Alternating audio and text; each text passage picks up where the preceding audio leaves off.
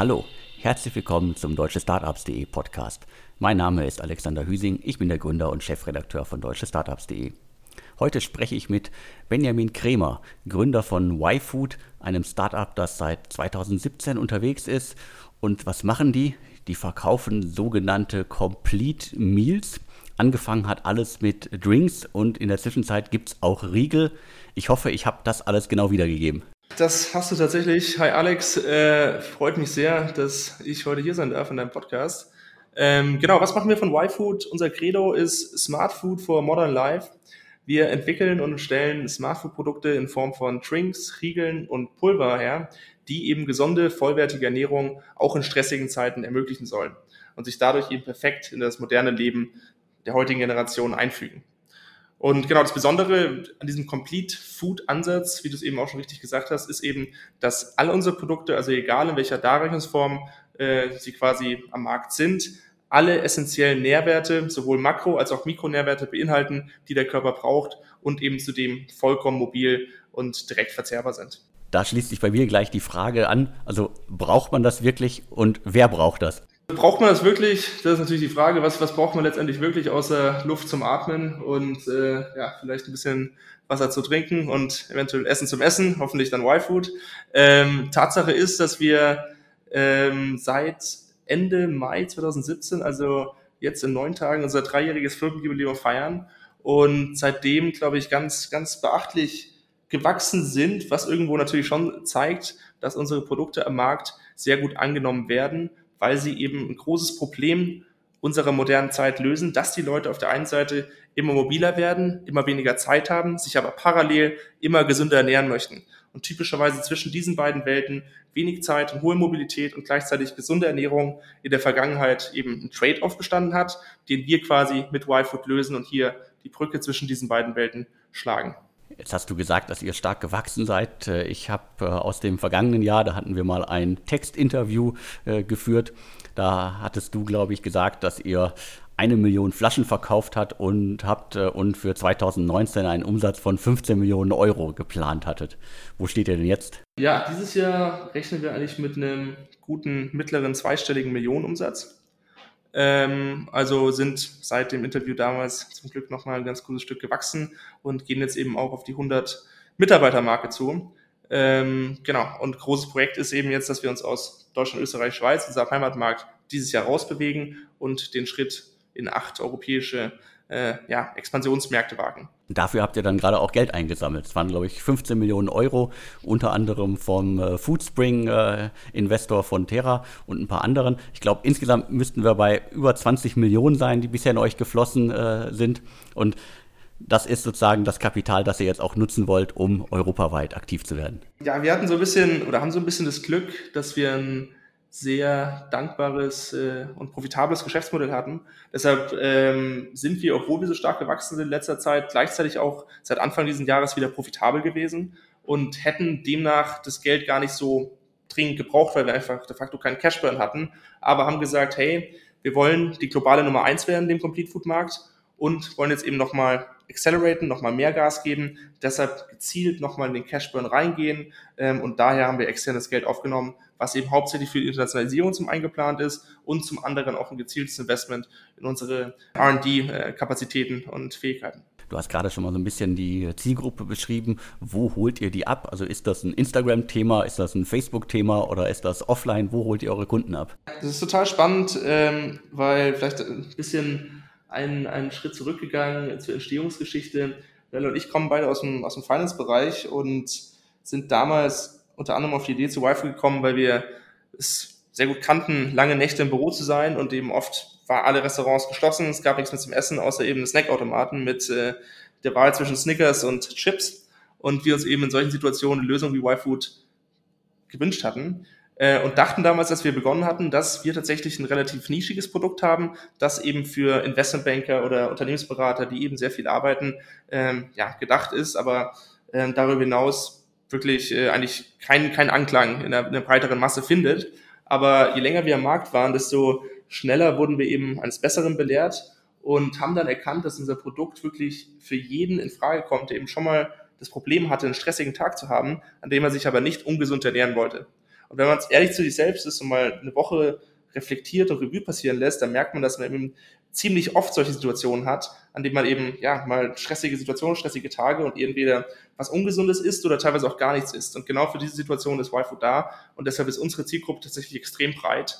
Äh, und wir, wir haben Kunden, in, die sind äh, ja, Außendienstler, die auf der Straße sind den ganzen Tag, aber auch Lkw-Fahrer, die Krankenschwestern in der Nachtschicht, die Stay-at-Home oder Working Mom, aber eben auch der Investmentbanker, äh, wirklich komplett breit gestreut, alle Demografien, relativer 50-50-Split zwischen männlich und weiblich, urban und ländlich, äh, deshalb äh, ja sehr, sehr breite Zielgruppe und die wir eben auch über verschiedene äh, breite Distributionskanäle wie eben den breitflächigen Retail in Deutschland abgreifen. Ja, Retail ist ein gutes Thema. Also verkauft ihr wirklich, äh, wirklich noch viel online oder seid ihr da sehr, sehr breit aufgestellt und äh, der Handel, wie wichtig ist der für euch? Genau, also wir haben tatsächlich einen relativ gesunden 50-50-Split zwischen Online und äh, Retail, gehen aber jetzt auf, äh, beziehungsweise gehen davon aus, dass jetzt im Zuge der Internationalisierung, die im ersten Schritt jetzt vor allem online getrieben sein wird, der Split sich nochmal deutlich stärker Richtung Online verschieben wird.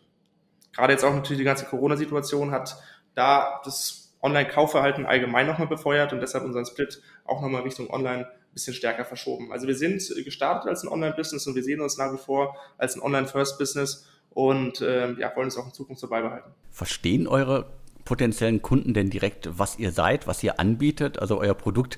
Ihr müsst es ja im Grunde immer erklären. Äh, mir fallen jetzt nicht viele Wettbewerber ein, die das so konsequent umsetzen.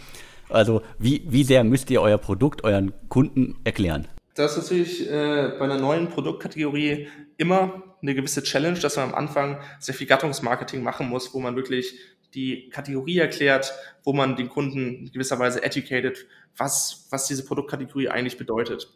Ähm, war nicht ganz leicht und ist, glaube ich, gerade am Anfang ähm, hat man dadurch eine längere Anlaufphase, was ist natürlich in unser Heimatmarkt Deutschland dabei sehr stark geholfen hat, muss man ehrlicherweise sagen, war unser Auftritt damals bei Hülle der Löwen, wo wir einfach die Möglichkeit hatten, in einem kurzen Elevator-Pitch äh, den drei, vier Millionen Leuten, die das schauen und die das wirklich mit einer intrinsischen Motivation auch schauen, äh, zu erklären, was Y-Food ist und deshalb halt auch in Deutschland das Ganze accelerated hat. Aber ähm, wir, wir gehen verschiedene Wege, diesen Erklärungsaufwand zu betreiben, teilweise Paid Social Kampagnen, ja, mit Erklärvideos auf Facebook oder Instagram oder eben auch mit Hilfe von Influencern, die eben auch über Video äh, ihren, ihren Followern erklären, um was es sich da handelt. Also äh, genau, das sind so die Wege, wie wir es jetzt versuchen zu lösen und im deutschsprachigen Markt auch äh, momentan äh, erfolgreich hinbekommen. Musstet ihr da im Laufe der jetzt fast drei Jahre irgendwelche Anpassungen am Produkt vornehmen? Also habt ihr das Design geändert? Habt ihr Erklärtexte extrem geändert? Also was habt ihr da lernen können in den letzten drei Jahren? Wir, wir entwickeln uns natürlich dauernd weiter äh, und äh, bleiben niemals still stehen, was, was sich insbesondere auch auf unsere Produkte auswirkt, dass wir permanent unsere Produkte verbessern und äh, V.2.0, 3.0, 4.0 derselben Produkte entwickeln. Ähm, Gleichzeitig haben wir natürlich auch im Design gearbeitet, um eben, wie du richtig sagst, diesen, diesen Erklärungsaufwand äh, ja, möglichst zu optimieren, äh, beziehungsweise das Packaging möglichst on point zu bringen, dass es eben ansprechend ist, dass es Food Appeal hat, aber dass es eben diese Hürde ja, der Erklärung möglichst schnell nimmt, weil gerade eben Retail, gerade wenn wir da auf Kunden treffen, die von Wi-Fi noch nie was gehört haben, hast du halt eine Millisekunde Zeit, wo du ja, den Kunden quasi durch dein Packaging überzeugen kannst, wo du Interesse wecken kannst und dann dir sehr genau überlegen musst, wie ordnest du hierarchisch die Informationen auf deinem Packaging an, dass eben der Lesefluss des Kundens irgendwie intuitiv, ähm, ja, intuitiv gefördert ist und ähm, ja, letztendlich sowohl Interesse weckt, als auch schnellstmöglich erklärt, um was es sich da handelt. Du hast es gerade angesprochen, ihr wart äh, in der Höhle der Löwen zu Gast, äh, in der, was war es, die fünfte Staffel und habt da auch ein Investment von Frank Thelen bekommen. Das klingt so weit weg. Äh, also hat sich das im Nachhinein für euch wirklich gelohnt? Das klingt, klingt tatsächlich weit weg jetzt im Nachhinein. Das war damals ähm, also wir waren in der Aufzeichnung der Show, das war wirklich ganz am Anfang, da waren wir gerade mal vier, fünf Monate am Markt, das war im Januar 2018. Auf den Markt gekommen sind wir im September 2017 und die Show wurde dann tatsächlich erst ganze zehn Monate später ausgestrahlt.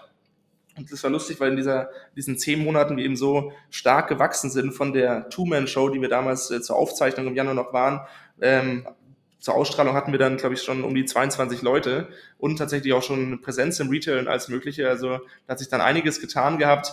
Ähm, aber deine Frage konkret zu beantworten, also es hat sich für uns auf jeden Fall gelohnt.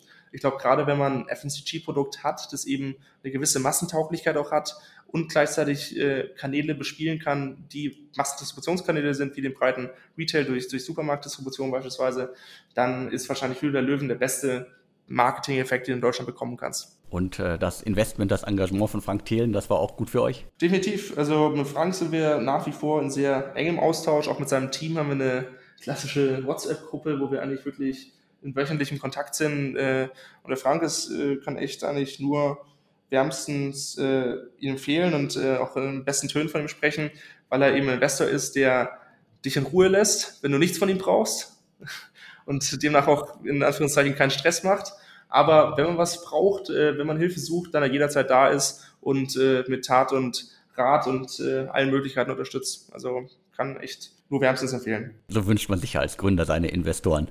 das, das stimmt. Ja. Jetzt habt ihr in der letzten Runde habt ihr internationale äh, Investoren an Bord geholt. Wie habt ihr die gefunden? Haben die euch gefunden und wie hat da so der Austausch am Anfang geklappt? Das ist tatsächlich äh, relativ lustig. Also es war jetzt die Runde, die wir jetzt gerade geschlossen haben, war ja unsere Series B also unsere zweite, also zweite größere Finanzierungsrunde.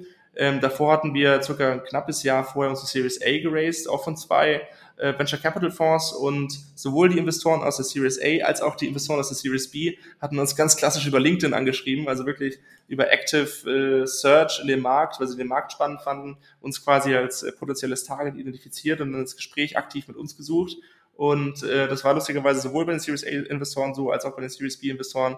Und äh, ja, ging dann alles relativ schnell. Und äh, trotz Corona, obwohl mitten eigentlich äh, quasi, ich glaube, so drei, vier, ja, so fünf Wochen vor Closing circa, die Corona-Situation damals komplett ausgebrochen ist und wir dann dachten, oh je, äh, keiner weiß, wie sich das entwickelt und ich glaube auch einige Investoren im Markt kalte Füße bekommen haben und ihr, ihre Termsheets äh, zurückgezogen haben, aber unsere Investoren weiterhin an die Kategorie, weiterhin an uns geglaubt haben und äh, wir das eben mit denen durchgezogen haben. War das dann für euch einfacher, in äh, so einer Situation mit den Investoren äh, zu verhandeln? Also die sind auf euch zugekommen, ihr äh, konntet halt äh, schon gute Zahlen vorweisen, war teilweise profitabel. Also stärkt das die Situation? Definitiv. Also ich meine, ist glaube ich immer so, dass dass wenn man äh, nicht aktiv auf jemanden zukommt und, auf, äh, und der andere Part auf einen selbst zukommt, immer eine bessere Ausgangssituation ist als andersrum.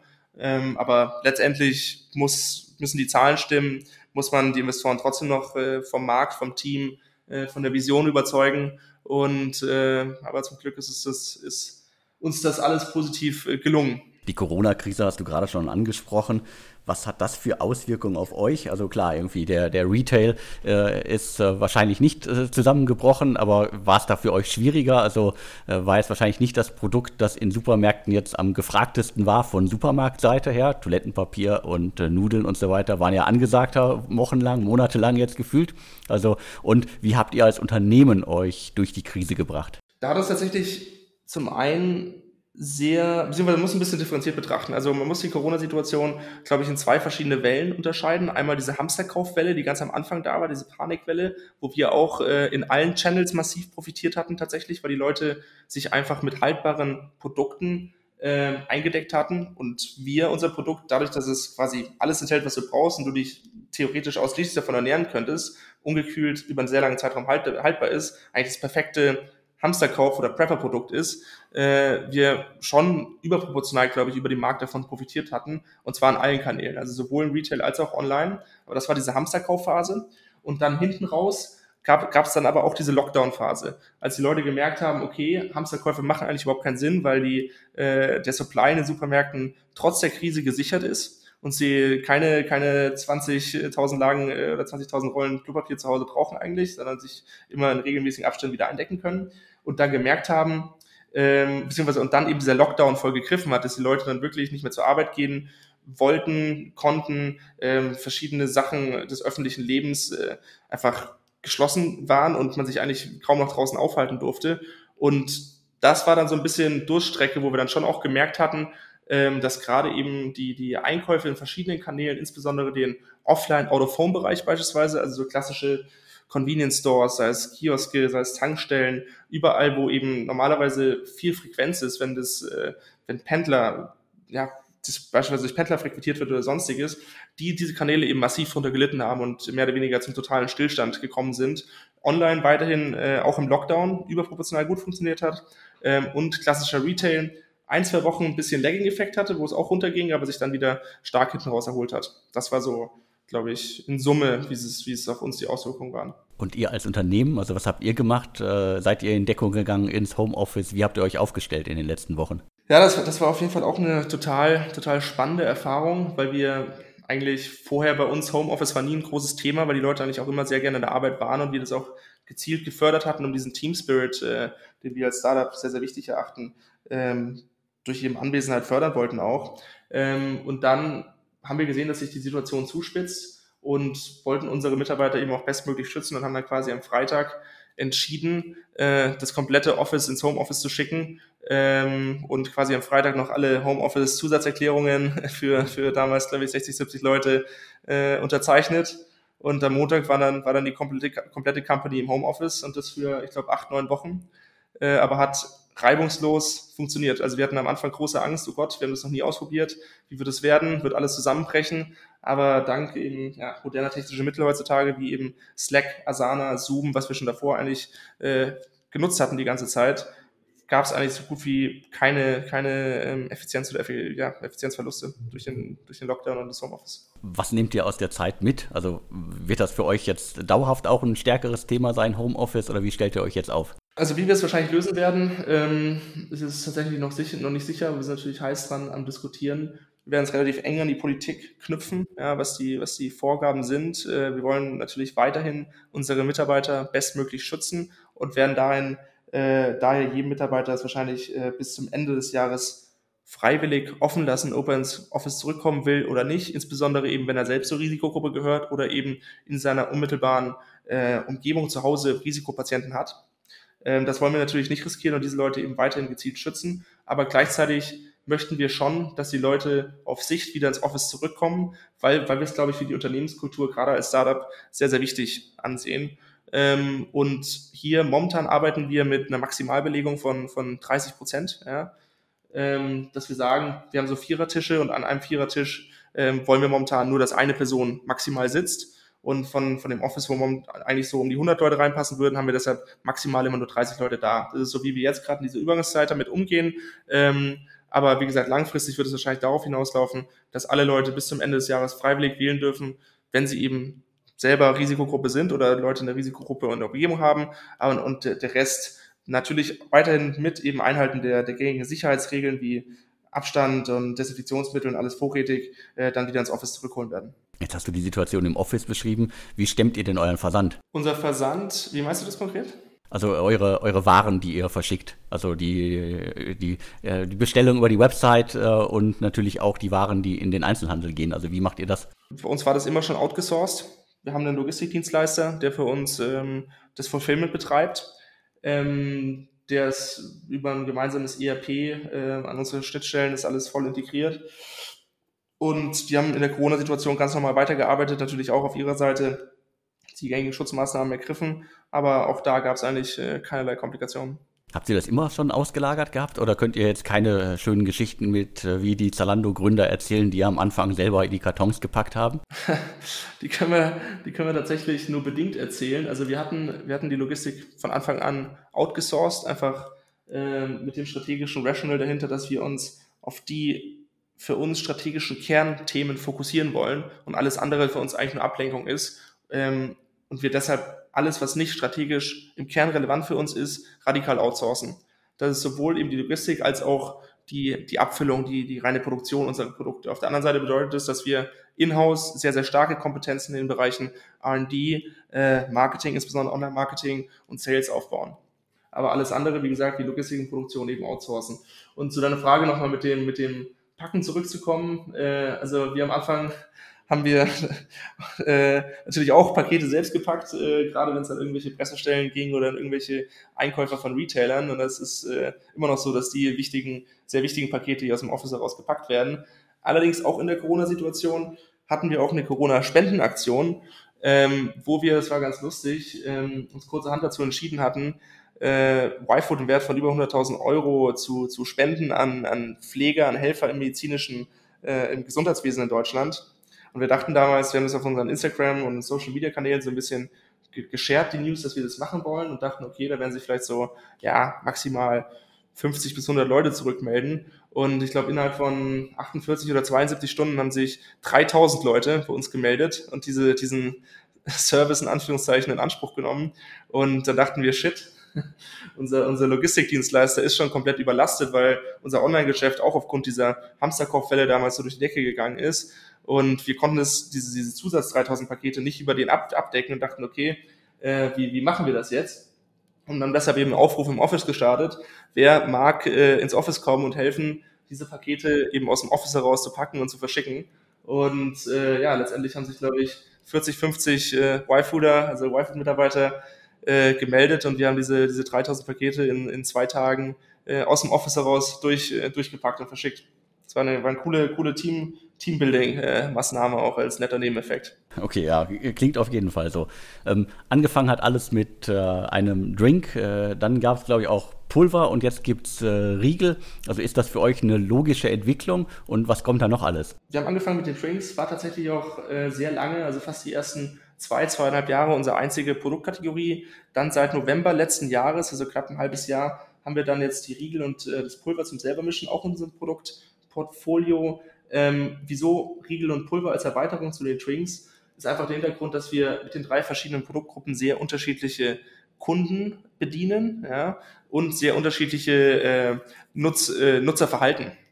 Also beispielsweise mit dem Drink gehen wir ganz klar eben auf die eher die Impulskäufer, die spontan eine, eine Lösung suchen, sich eben sehr schnell ähm, und sehr convenient zu ernähren. Mit dem Pulver gehen wir äh, teilweise auch mehr auf die preissensitiven Kunden, wie beispielsweise Studenten, die den Trade-off hinnehmen, ähm, lieber ein bisschen günstigeres Produkt noch zu haben, aber dafür eben die äh, ja ein bisschen kleinen Convenience-Abschlag, dadurch, dass sie selber mischen, in Kauf nehmen. Äh, und mit dem Riegel haben wir nochmal äh, quasi eine Möglichkeit äh, entwickelt, kleinere Zwischenmahlzeit zu sich zu nehmen von nur 250 Kalorien versus der 500 Kalorien, die unser Trink standardmäßig hat. Weil es ja wirklich eine vollwertige Mahlzeit ist, der Trink, und hier als der Riegel noch der kleine, die kleine Zwischenmahlzeit zwischendurch, ja. Das ist der, das ist der Hintergrund, wieso diese drei verschiedenen Produktgruppen.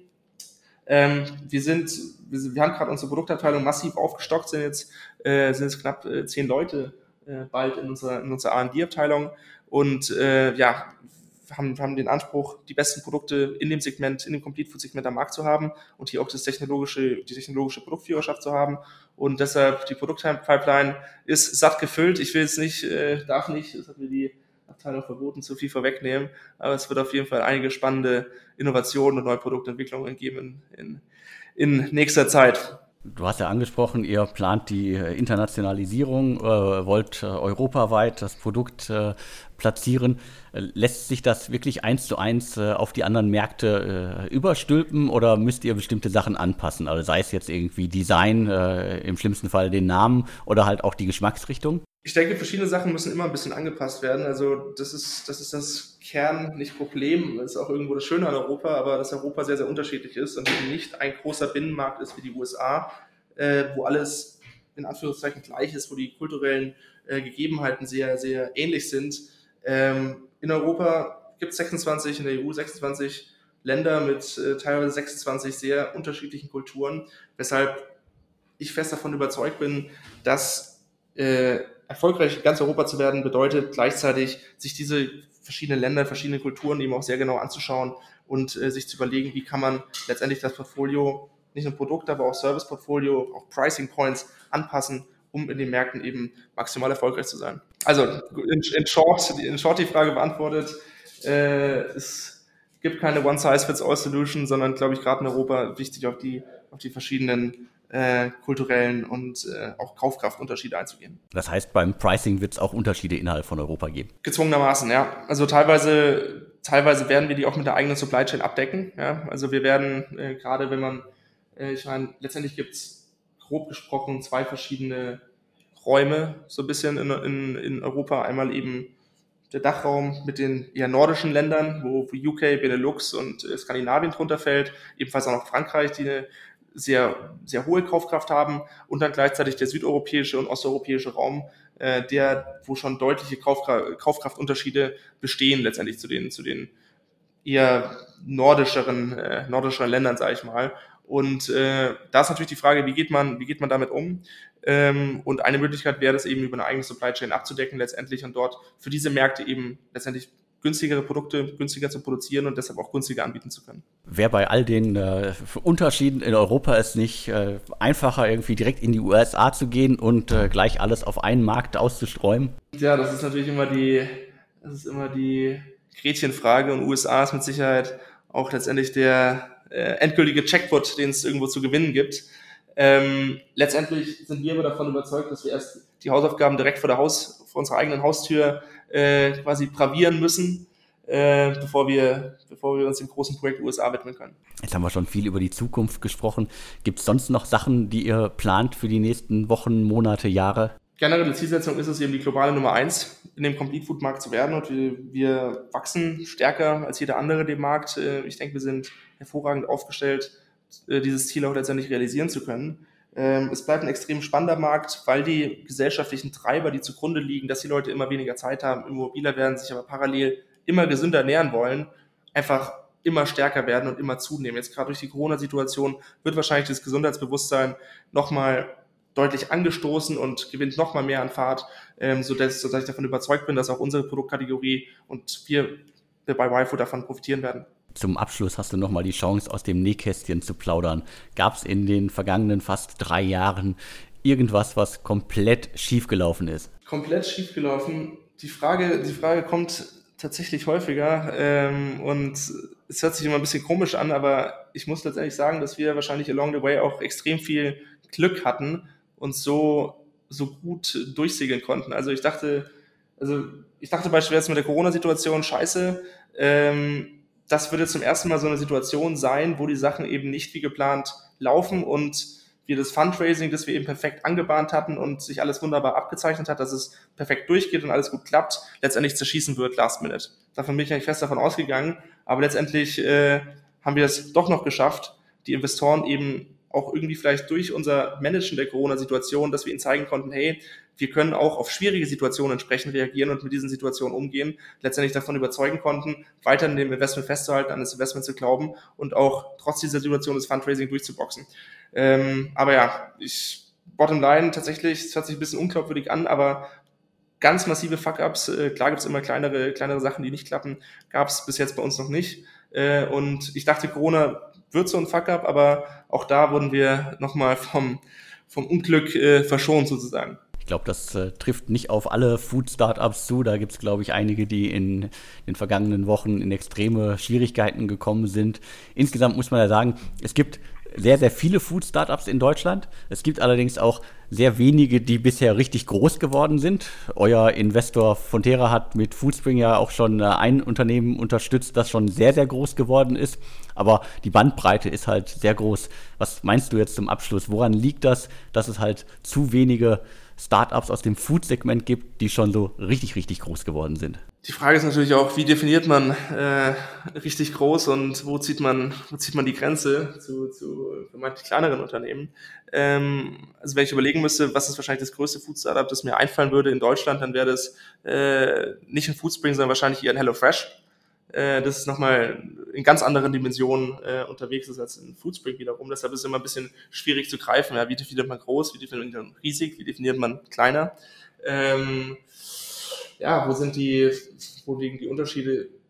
Ich glaube letztendlich, letztendlich kommt es darauf an, ähm, ist man in einem Markt unterwegs, der einfach sehr viel Zukunftspotenzial hat, weil sich eben große Treiber in diese Richtung bewegen und dieser Markt äh, potenziell immer größer und interessanter in der Zukunft wird.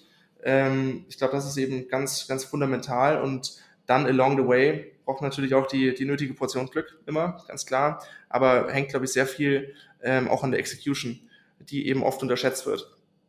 Und äh, ich glaube, wenn man diese Sachen, äh, diese drei Sachen zusammenbekommt, äh, eben zugrunde liegender, fundamental großer Markt, der sich auch immer stärker entwickelt, äh, sehr gute Execution und eben die nötige Portion Glück, dass die Sachen eben auch along the way so passieren, wie man sie erhofft, äh, dann ist das wahrscheinlich in Summe die Erfolgsformel. Vielen Dank. Also ich bin von meiner Seite durch. Gibt es noch etwas, was dir wirklich wichtig ist? Nee, tatsächlich nicht. Das, äh, vielen Dank fürs Interview. Äh, hat, hat mich sehr gefreut. dass ich, dass ich dabei sein durfte. Danke. Sehr gern äh, und äh, ich wünsche weiter viel Erfolg und äh, mir bleibt dann nur noch zu sagen und tschüss. Ciao.